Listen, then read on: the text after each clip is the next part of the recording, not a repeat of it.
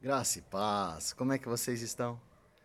Dando continuidade no projeto que temos de conhecer mais a este Deus, vamos então cada domingo tratar um pouquinho da vontade do Pai, tentando entender e estudar um pouquinho mais do que Ele deseja. Que você não venha perder nenhum segundo, nem eu. Que em cada domingo venhamos a crescer em reciprocidade, tá bom? Perde não, cada domingo um pouquinho mais a vontade desse Deus maravilhoso. Gostaria de orar com você para darmos continuidade em mais um bate-papo da santa, da boa e da agradável Palavra de Deus. Pai, obrigado pela oportunidade que nos dá para conhecer a Ti, Senhor, em cada segundo. Mantenha em nós, Senhor, o firme fundamento e a vontade de conhecer a Tua palavra. Que isso venha a ser a essência da nossa vida. Tira, Senhor, as escamas, dá discernimento e que em tudo possamos te conhecer e em tudo te glorificar. Em nome de Jesus que oramos. Amém. Bora lá para esse bate-papo maravilhoso? Perde não!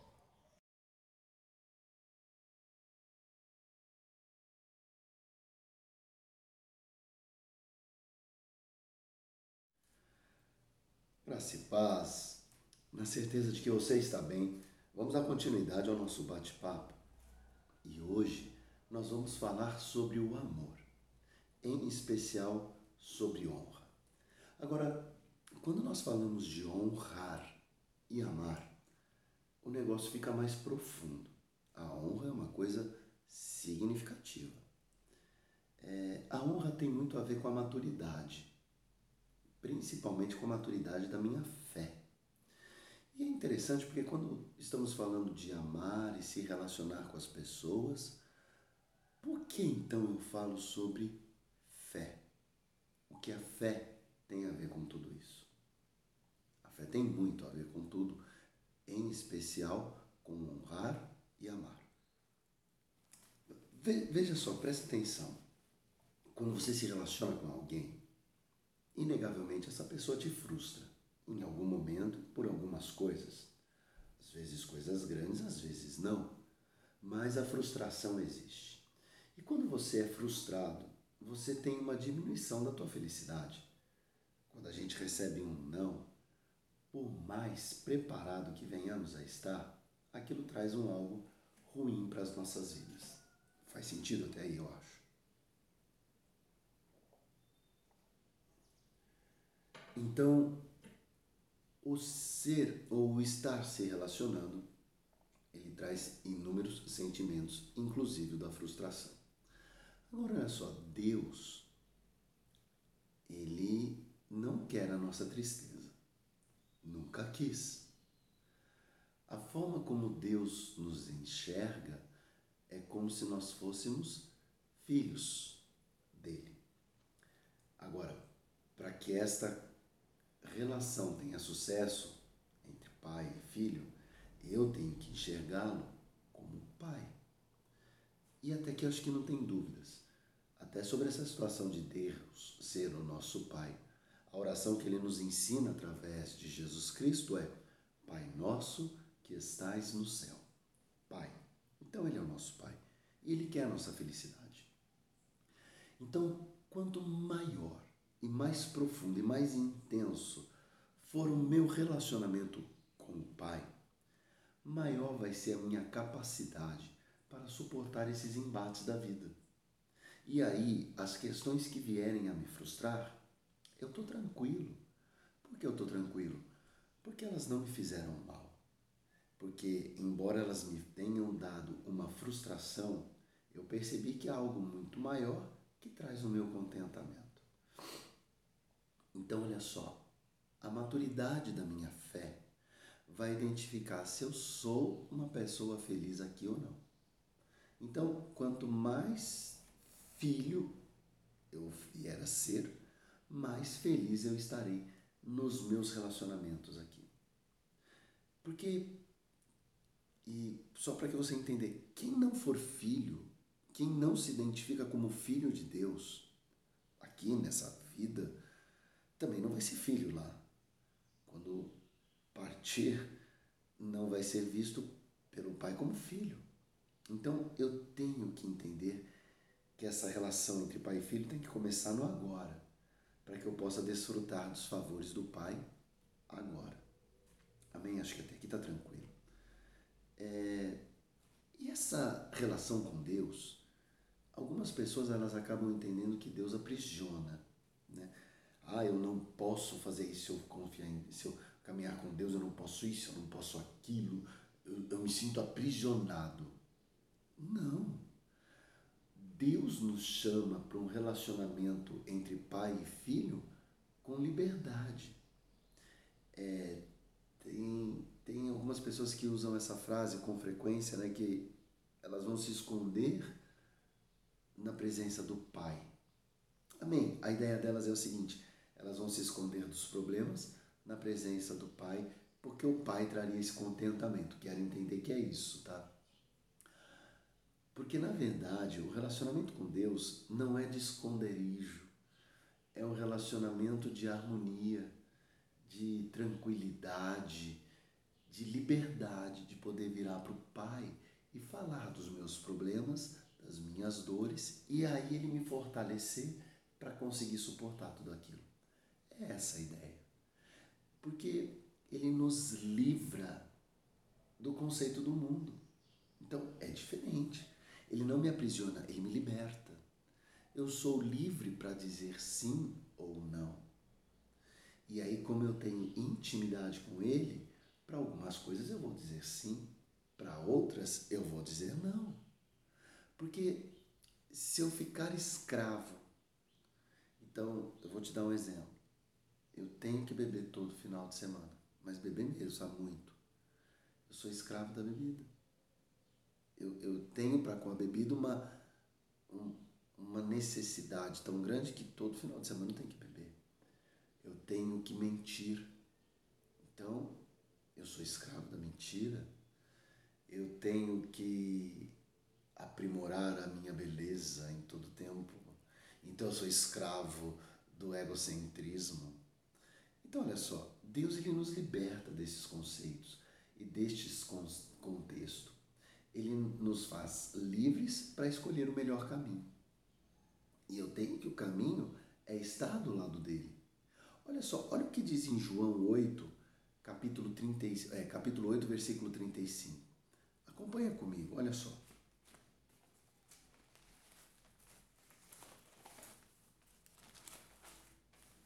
Aqui, 8,35, João. O escravo não fica sempre na casa. O filho, sim, para sempre. Porque uma vez que você tem esse relacionamento de pai e filho para com Deus, é sempre a casa do teu pai. Você sempre pode ir. Pelo menos em regra, né? E uma regra que eu espero que venha a ser cada vez maior, a casa do pai é uma casa onde o filho se sente bem. Então ele sempre vai lá, ele sempre está lá. É essa a ideia. E Deus quer ter um relacionamento para conosco desta forma. Porque se não for assim, algo de ruim aconteceu no nosso relacionamento. Então, olha só. Deus nos deseja como filhos e que nós o desejemos como pai. Simples assim. E aonde eu falei que o tamanho da minha fé vai aumentar a minha capacidade na própria palavra de Deus. João 14, a palavra diz que Jesus fala: Não se turbe o vosso coração. Olha só, não se perturbe, não tenha dores aqui dentro, não traga traumas ou não carregue traumas. Crê em Deus e crê também em então, olha só, é, Deus, ele nos fala que se viéssemos a crer verdadeiramente em Jesus e nele, o nosso coração não precisaria ficar turbado, machucado, magoado, porque ele cuidaria de cada detalhe. E aí ele continua, né? João 14 fala: Não se turbe o vosso coração, credes em Deus e também em mim. Na casa do meu pai há muitas moradas e eu estou preparando um lugar para vocês, filhos. Esse filhos foi colocação minha, mas é essa a ideia. Jesus deixa claro ali que ele nos fez ser filhos de Deus. Então eu não posso ter turbado meu coração por qualquer coisa. Amém? Bom, caminhando e dentro desta continuidade de amar e honrar, e agora que nós já falamos um pouco sobre amar e sobre essa relação que eu tenho que ter com Deus para ter um relacionamento saudável, eu queria falar da honra. Sabe, gente, eu tenho que honrar quando eu amo, não pela necessidade, mas por princípio, por essência de vida. Eu vou te dar um exemplo. Quando você honra por precisão, quando aquela necessidade desaparecer, você continuará honrando? Eu não sei. Eu não posso responder porque eu não sou do teu coração. Mas a probabilidade é que não. É, porque daí viram outras necessidades e aí você vai honrar outras pessoas.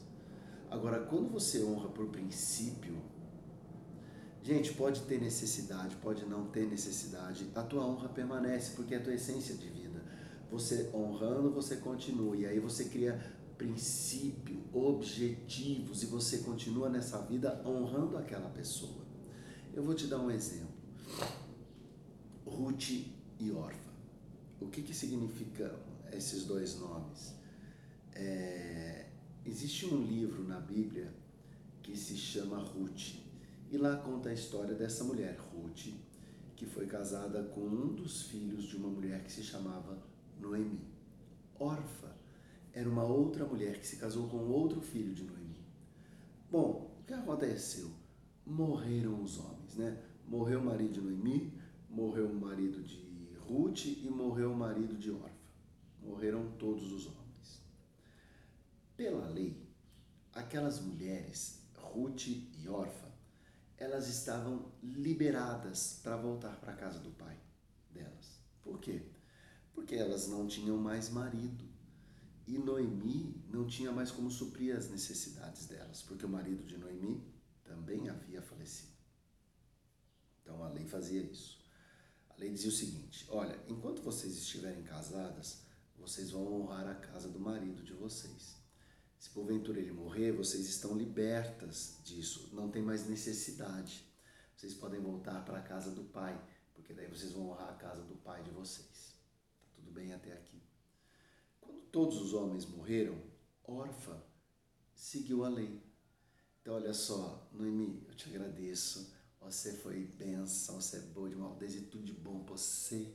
Mas eu vou voltar para casa de pai, tá? Porque não tem mais necessidade de eu estar aqui. E Noemi concordou, falou: não, na verdade, Noemi que sugere isso. E tudo bem, Orfa foi embora. De outra sorte, Ruth, quando escutou isso de Noemi, ela falou assim: Ó, oh, você tá doida, ó, oh, você tá louca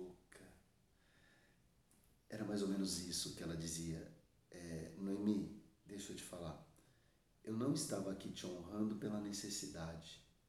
Eu aqui te honrava por princípio. E por princípio eu vou ficar. E aí tem uma frase maravilhosa que ela fala, né?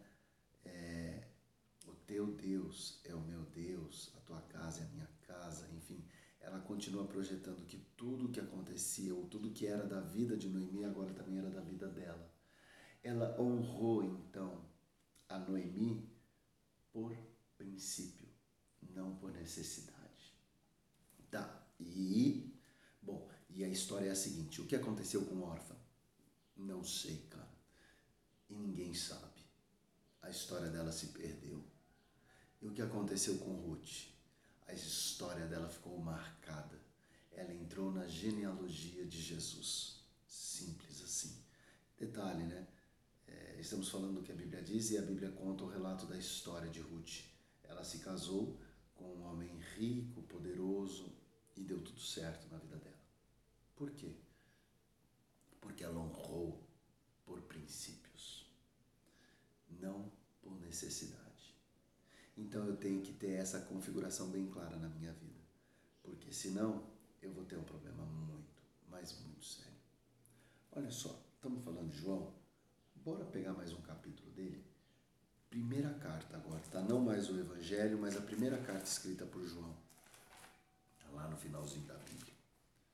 Um pouquinho antes de Apocalipse. João, primeira carta de João, capítulo 4, versículo 20. Olha o que ele fala. E aí a gente vai já dar o link para fechar nosso bate-papo de hoje. Se alguém disser amo a Deus e odiar a seu irmão, é mentiroso.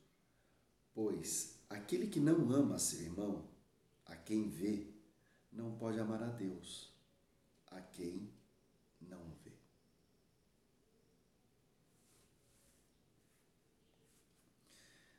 É, João aqui diz claramente o seguinte, amigo, se porventura você disser que ama Deus, mas de verdade você odiar aos homens, me perdoe, mas você não ama a Deus. Porque se aquele que você enxerga você não ama, imagina aquele que você não vê. Uau! E aí me surge um problemão. Por quê? Porque existem pessoas más no mundo. Existem pessoas maléficas no mundo que me maltratam por gosto e desejo. Né? Vamos lá, talvez você não tenha vivenciado ainda isso, mas você pode buscar aí nas notícias pessoas que matam com requintes de crueldade. Como amar uma pessoa dessa? Aliás, a pergunta é: é possível amar uma pessoa dessas? E agora? Perguntas profundas, viu? A resposta que eu tenho dentro disso é que se eu quero amar a Deus, eu tenho que amar esse irmão. Então, eu tenho que entender como amar a este irmão. Teve um episódio, para terminar, vou contar essa história. Talvez você se lembre, talvez você nem saiba, mas você pode procurar no Google que ele vai te contar. É, aqui na minha região, eu sou de Suzano, São Paulo, Brasil, é, existe um comerciante, existe ainda, ele deve ser vivo, e ele ficou muito famoso. Ele foi um dos primeiros a trazer as lojas de 1,99, ou foi o primeiro, enfim. Mas ele ficou muito rico. E aí ele tinha seguranças, enfim, essa era a jornada de vida daquele comerciante. Ele tinha uma mulher e filhos. Estava indo tudo muito bem. Quando o filho dele foi sequestrado. Um menino. Menino de tudo. Bem novinho. E o sequestro daquele menino mexeu com o nosso país, porque isso caiu no noticiário e ninguém achava o menino, ninguém achava o menino, ninguém achava o menino. Acharam o menino morto. E foi morto de uma forma bem traumática. E acharam um dos sequestradores, um funcionário dele, um homem que fazia segurança dele, que foi preso, enfim. Vida que segue. Esse homem, ele foi na cadeia onde esse rapaz estava preso e ele disse para esse rapaz que ele o perdoava. Olha que louco isso. Olha que louco. Quando ele expandiu o perdão, ele amou. Quando ele amou aquele rapaz, ele amou a Deus. Olha, o amar, principalmente neste contexto, não significa que aquele homem deve ter é, um relacionamento de intimidade com aquele que estava preso. Não é isso. É simplesmente assim. Eu não te julgo mais pelo que você fez. Eu te perdoo. Eu vou orar pela tua vida para que você tenha um conserto. É isso. Enquanto não, Vou pedir para você não estar na mesma mesa que eu, mas as minhas orações seguirão contigo. Mais ou menos assim que funciona. Então é possível amar o próximo, mesmo que o próximo seja uma pessoa tão má? É possível sim. É possível. Aí vai depender de uma única coisa: do tamanho da tua fé, da maturidade teu interior espiritual. E aí, quando você começar a honrar as pessoas, você vai verdadeiramente amar as pessoas. E quando você honrar as pessoas e amar as pessoas, você vai estar amando a Deus. E quando você amar a Deus, o teu coração não mais vai se turbar. E quando o teu coração não mais se turbar, você vai estar vivendo uma vida de contentamento e alegria, mesmo que as pessoas te frustrem e te machuquem. E aí, o Pai te será o suficiente. Em nome de Jesus. Honra a quem você ama. Não por necessidade, mas por princípio. E o resto, Deus o fará. Em nome de Jesus.